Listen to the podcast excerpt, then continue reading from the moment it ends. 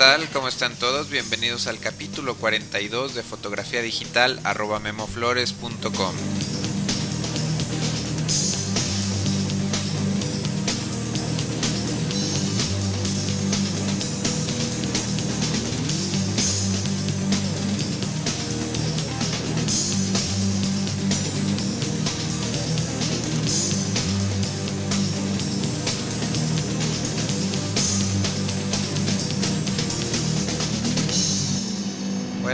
a este taller en línea sobre fotografía digital, este podcast dedicado a estudiantes de fotografía, a fotógrafos amateurs y aficionados entusiastas que cuenten con una DSLR y quieran sacar mayor provecho de su cámara digital.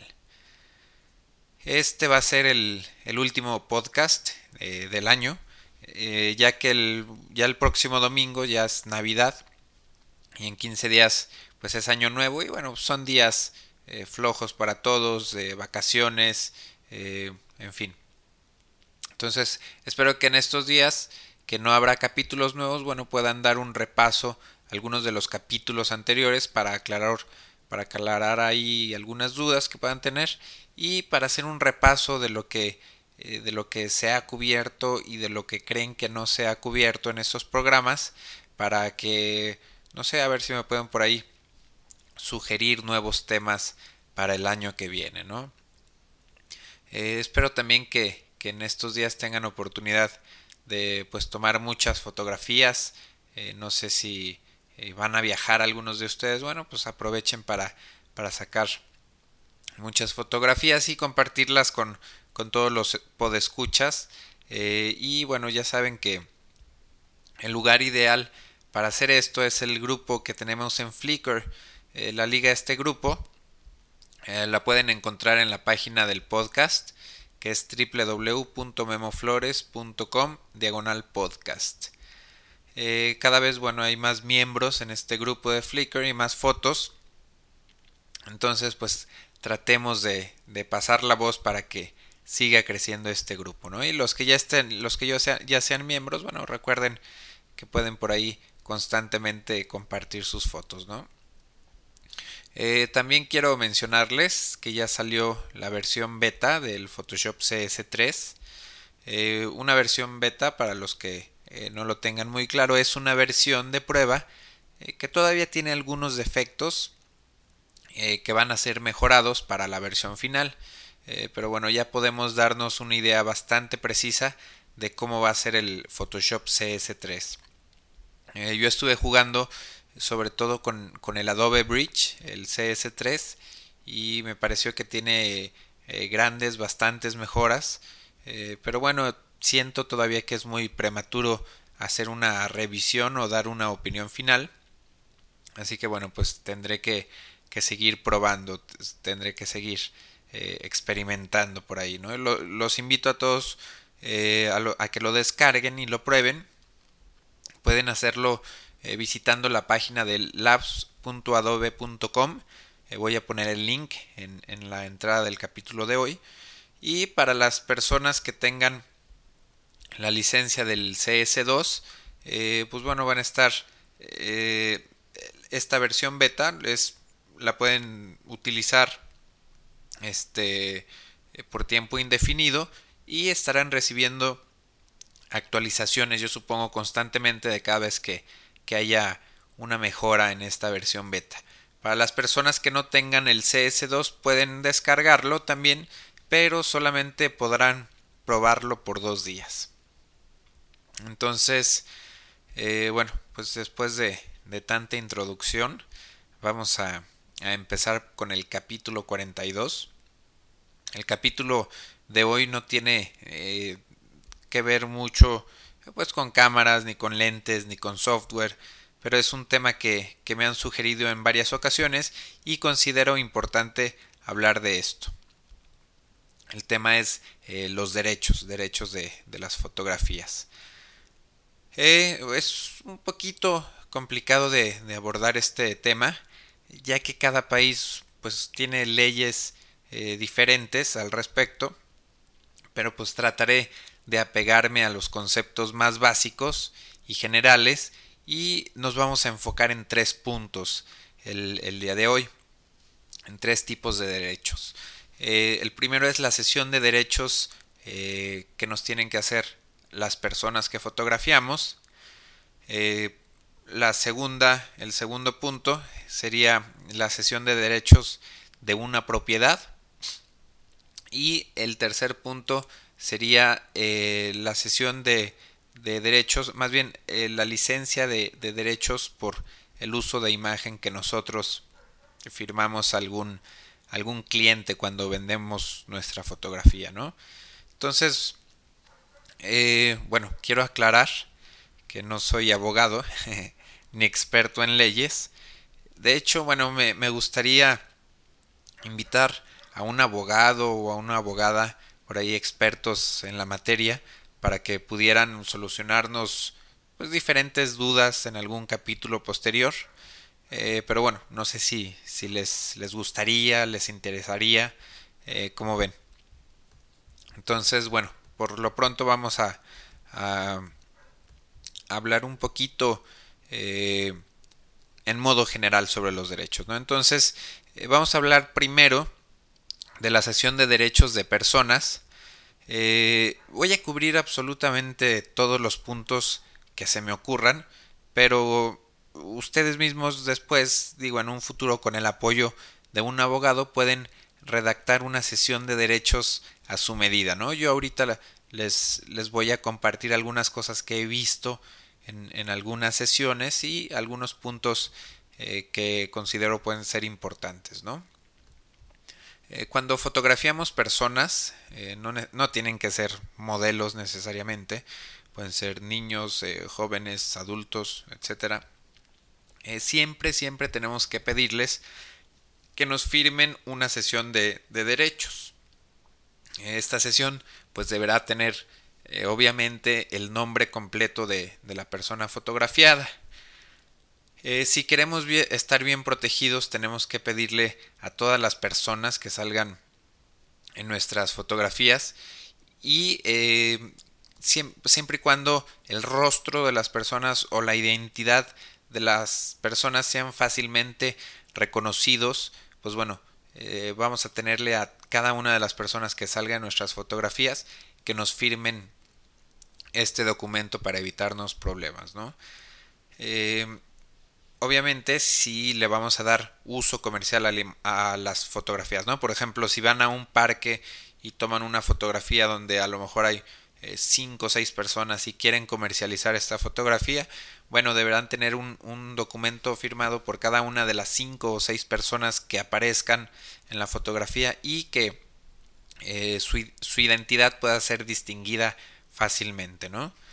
Eh, una sesión de derechos debe incluir una cláusula en donde las personas fotografiadas o los modelos eh, ceden los derechos por uso de imagen al fotógrafo por tiempo ilimitado y a nivel mundial para que nosotros como fotógrafos pues podamos distribuir, publicar, reproducir y, eh, y o vender esas imágenes de la manera que mejor nos convenga y que esas imágenes podrán ser utilizadas sin restricciones de texto y sin previa autorización del modelo o de los modelos.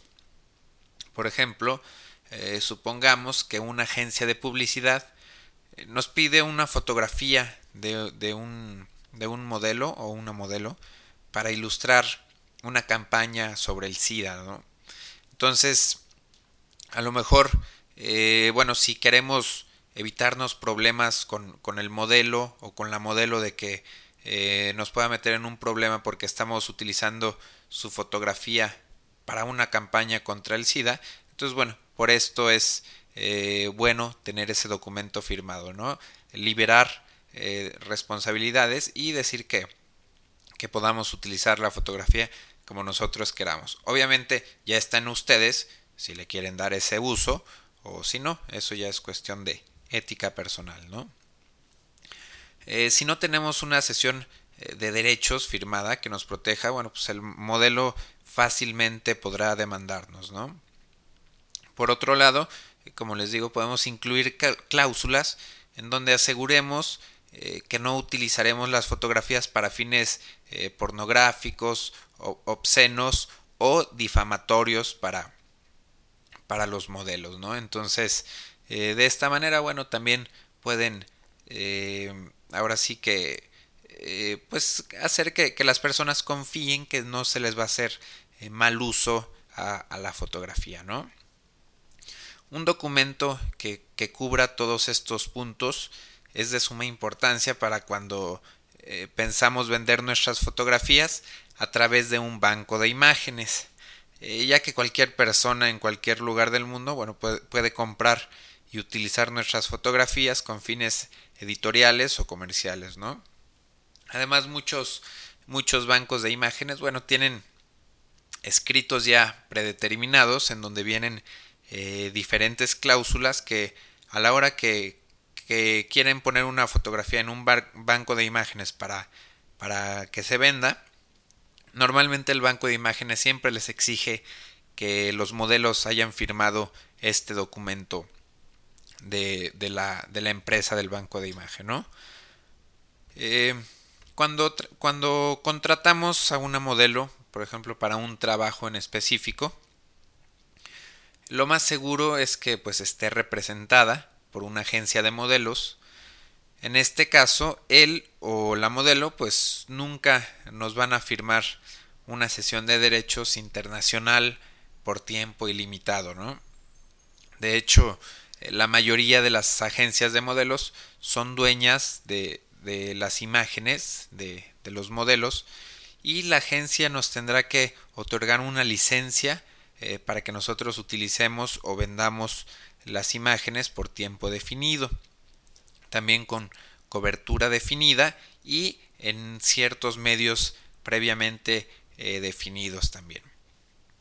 Por ejemplo, podemos contratar a una modelo para una campaña de publicidad eh, que sea a nivel nacional, eh, en la cual se van a hacer 10 anuncios espectaculares o 10 billboards en tres diferentes ciudades por un periodo de tres meses, ¿no?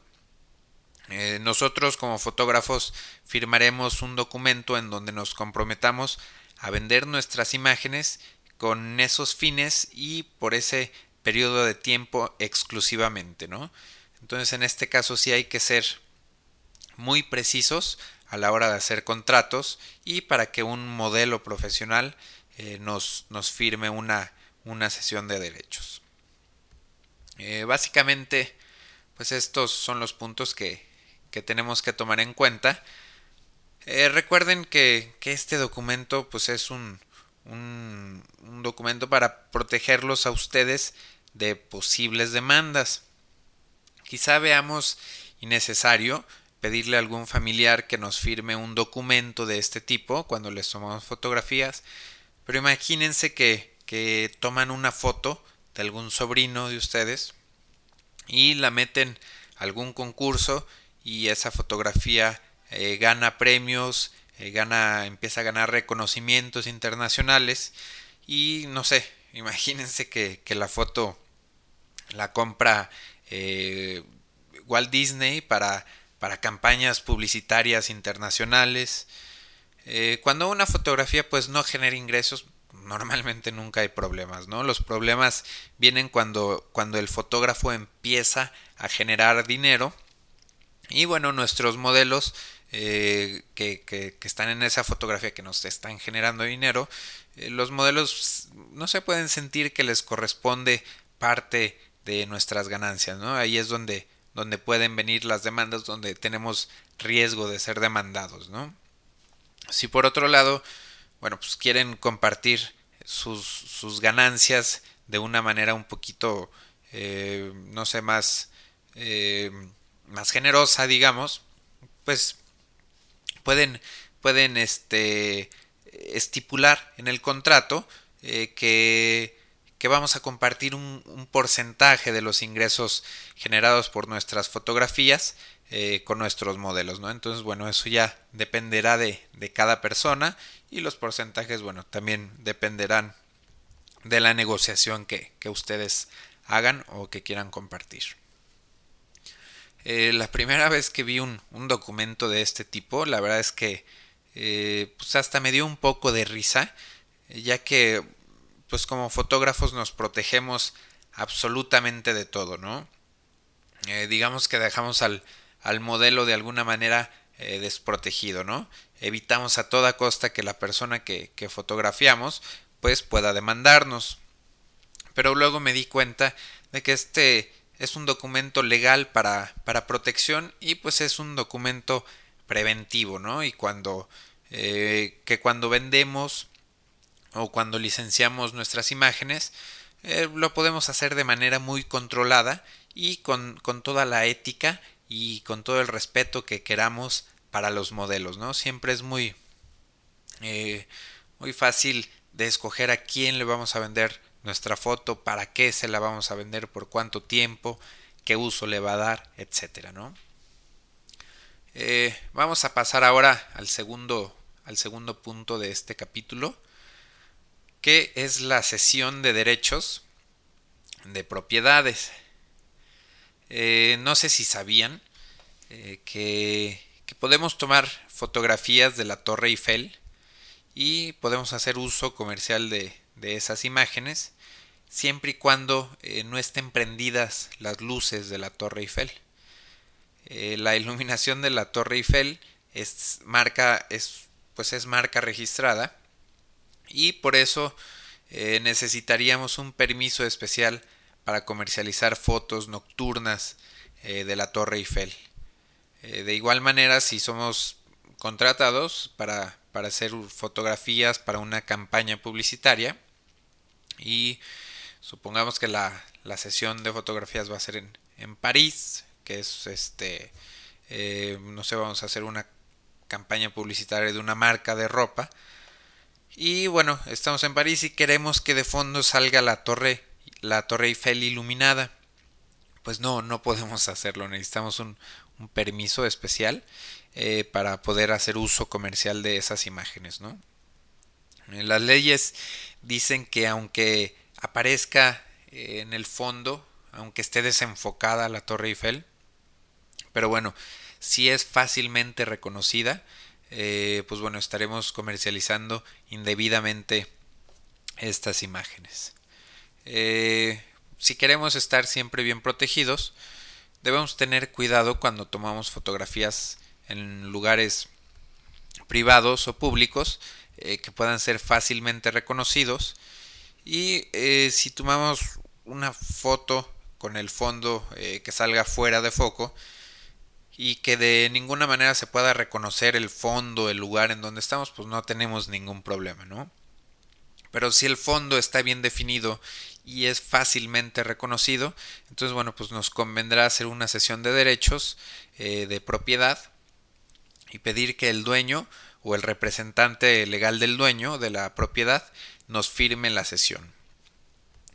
El documento tiene que ser algo parecido al, que platicamos hace rato, al de las personas, solo que un poquito más corto, menos específico, y igual deberá incluir, aparte del nombre del propietario o del nombre del representante legal, una cláusula en donde se especifique que el dueño de la propiedad nos permite hacer uso de las fotografías en donde aparezcan su propiedad obviamente y que lo podemos hacer por tiempo ilimitado a nivel mundial eh, para distribuir, publicar, reproducir, vender las fotografías en cualquier medio, ya sea impreso, electrónico, y que las imágenes pueden ser utilizadas y editadas en cualquier manera sin necesidad de tener que pedir una autorización al propietario. ¿no?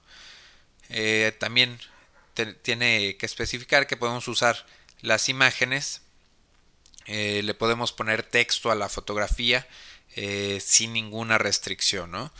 En resumen, bueno, pues que podemos hacer lo que queramos con esa fotografía, ¿no? Cuando queramos y cuantas veces queramos. Entonces, esto obviamente tiene que estar redactado en, términos legales, términos correctos.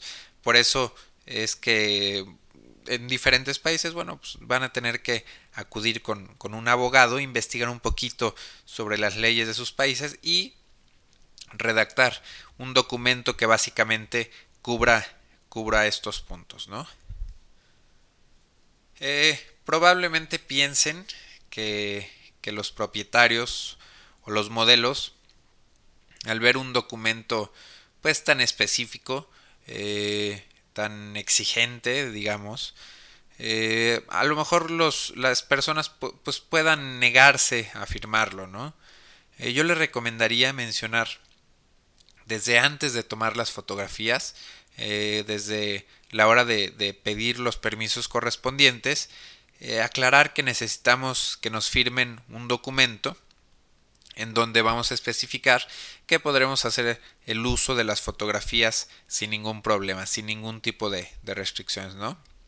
Entonces hay que aclararlo, eh, que necesitamos que nos firmen. Si alguna persona llegara a estar en desacuerdo con alguna cláusula, bueno, pues siempre tienen la, la oportunidad de negociar el contrato, de cambiar algunas cláusulas, o si resulta pues, limitante para ustedes esa persona o, o, o esa propiedad, pues bueno, siempre podemos buscar otras opciones, ¿no? De, de locaciones o de modelos, ¿no?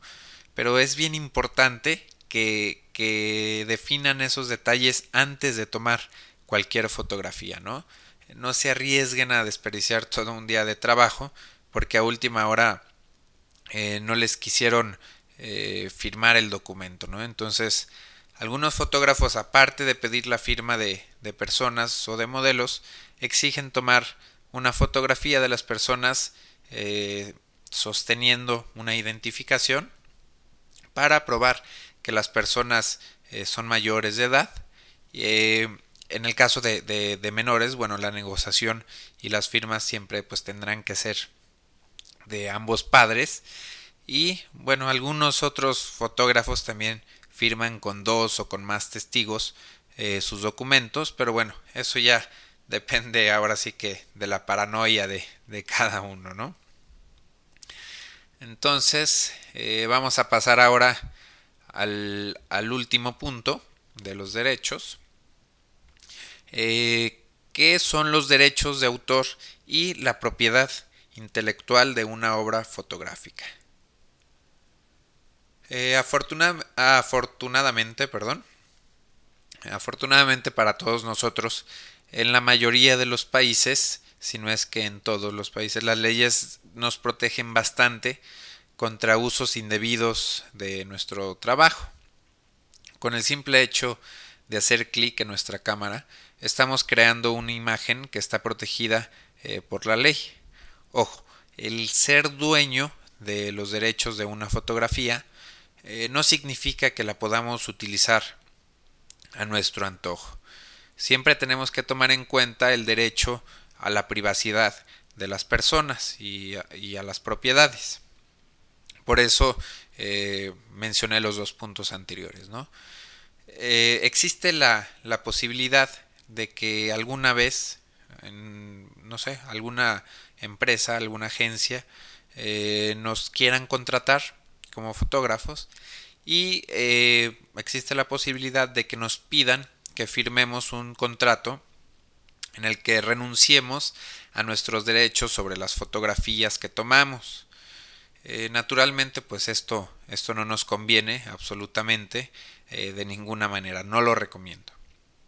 A menos, bueno, pues que haya una compensación, económica, pues bastante grande, ¿no?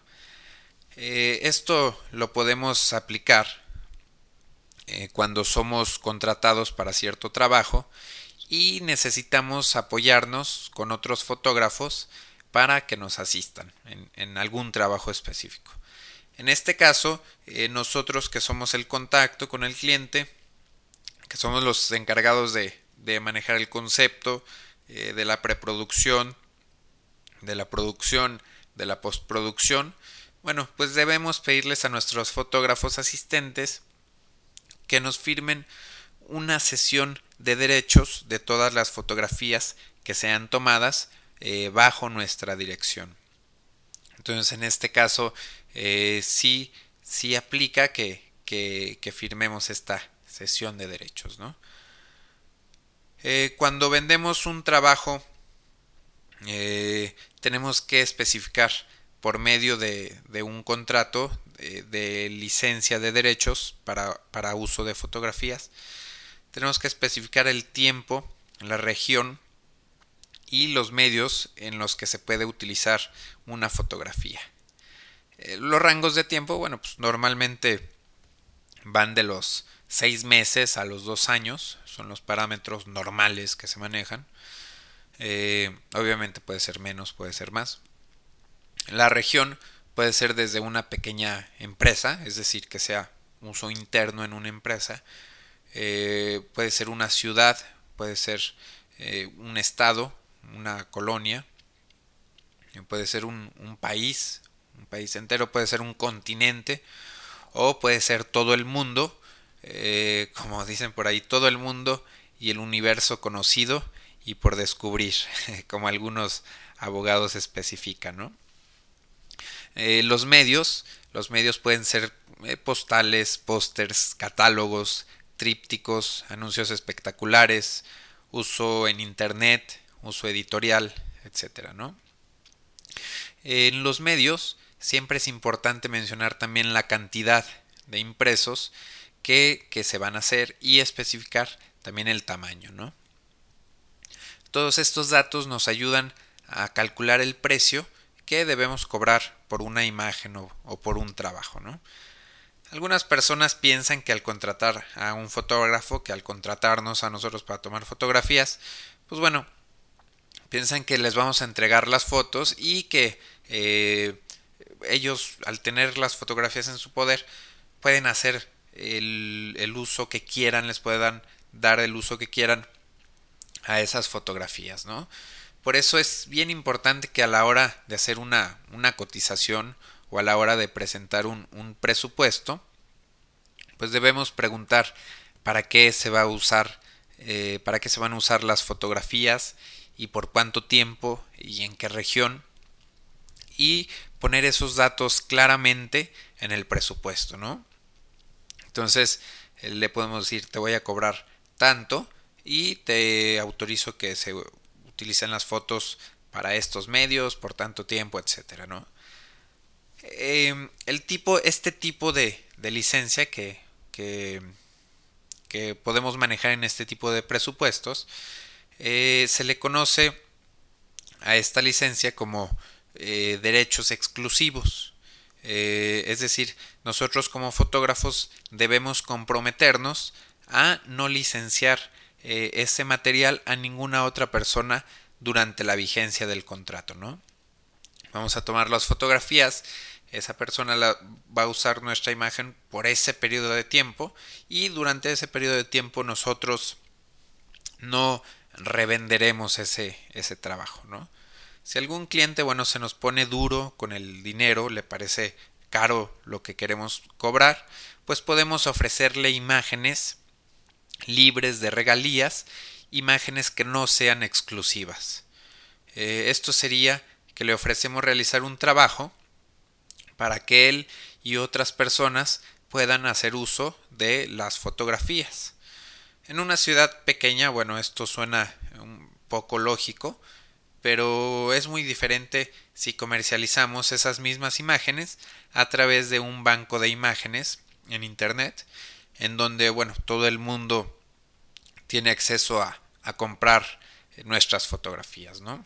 Entonces esa es otra opción, digamos, para poder ofrecer el trabajo a menor, menor precio, en menor costo, ¿no? Eh, debo confesar que, que, estos asuntos legales, eh, pues la verdad es que no me hacen muy feliz. Sin embargo, bueno, cada vez eh, surgen más demandas y más problemas hacia los fotógrafos. Eh, así que pues la verdad es, que no es mala idea empezar a asesorarnos legalmente antes de que ocurra cualquier tipo de problemas, ¿no? En verdad les deseo que, que nunca tengan un problema legal o una demanda por uso indebido de, de fotografías, ¿no? Y toco madera como, como decimos aquí en México para que para que tampoco me, me pase a mí, ¿no? Entonces, bueno, eh, para despedirme, eh, quiero pedirles un poquito de, de ayuda. Eh, ya se habrán dado cuenta de que cuando hablamos de, de Photoshop o de software, bueno, aplicaciones o, programas en general, pues normalmente lo hago en inglés. Eh, la, razón es que siento que, que hay mucho más información eh, para aprender de, de, Photoshop en inglés que eh, hay menos recursos en, en español para, para, aprender, ¿no? Y por eso es que decidí utilizar la versión de Photoshop en inglés. Entonces, he recibido varios correos, varios comentarios sobre la manera de traducir algunas funciones del Photoshop. Eh, entonces les, les, pido por favor que, me ayuden a, buscar una traducción oficial de los comandos, de los filtros, de las herramientas, etcétera, de Photoshop, eh, del inglés al español. Yo he tratado de, de buscar por ahí información, pero no, no, este, no he encontrado eh, un lugar en donde aparezcan todos los términos como vienen en la versión de inglés y cómo se vienen traducidos en la versión de Photoshop en español. Entonces, si por ahí alguno de ustedes tiene información, pues le agradecería muchísimo que me la pudiera facilitar. Eh, lamentablemente, bueno, también hay, hay muchos términos en inglés que no pueden ser traducidos. Eh, eh, por ejemplo, el formato RAW.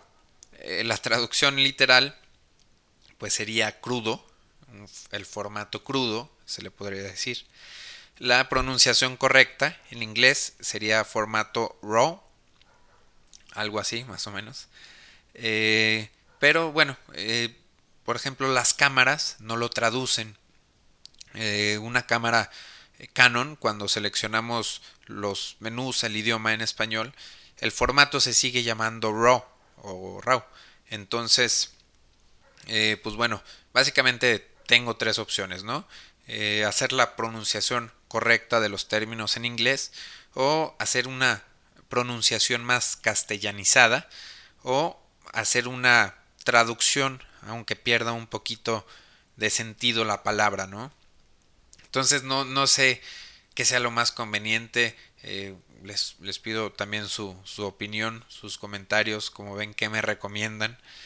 Este, no sé, espero sus comentarios, ya saben, me los pueden hacer a el correo info arroba memoflores.com y gracias a Juan y a Gus por, por sus comentarios, ¿no?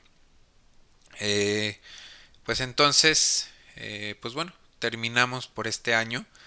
Eh, recuerden que, que, si tienen alguna duda o algún comentario, me pueden escribir. Mi correo es info memoflores.com o pueden participar también en los foros de, de discusión o comentando en las entradas de, del podcast.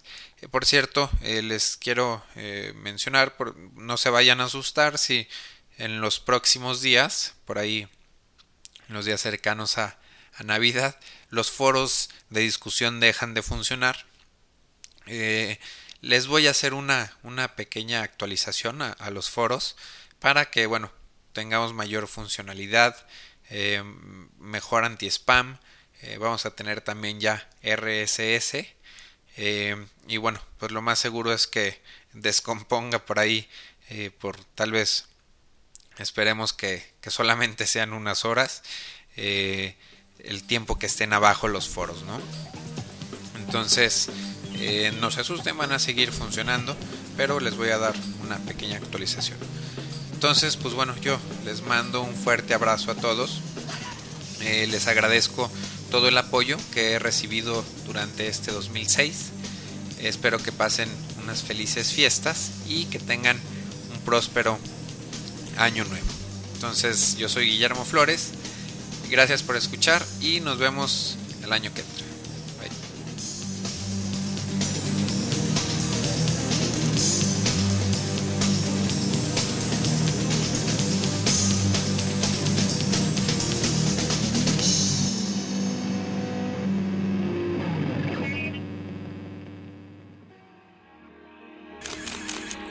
Photocastnetwork.com, your photography resource in the potosphere.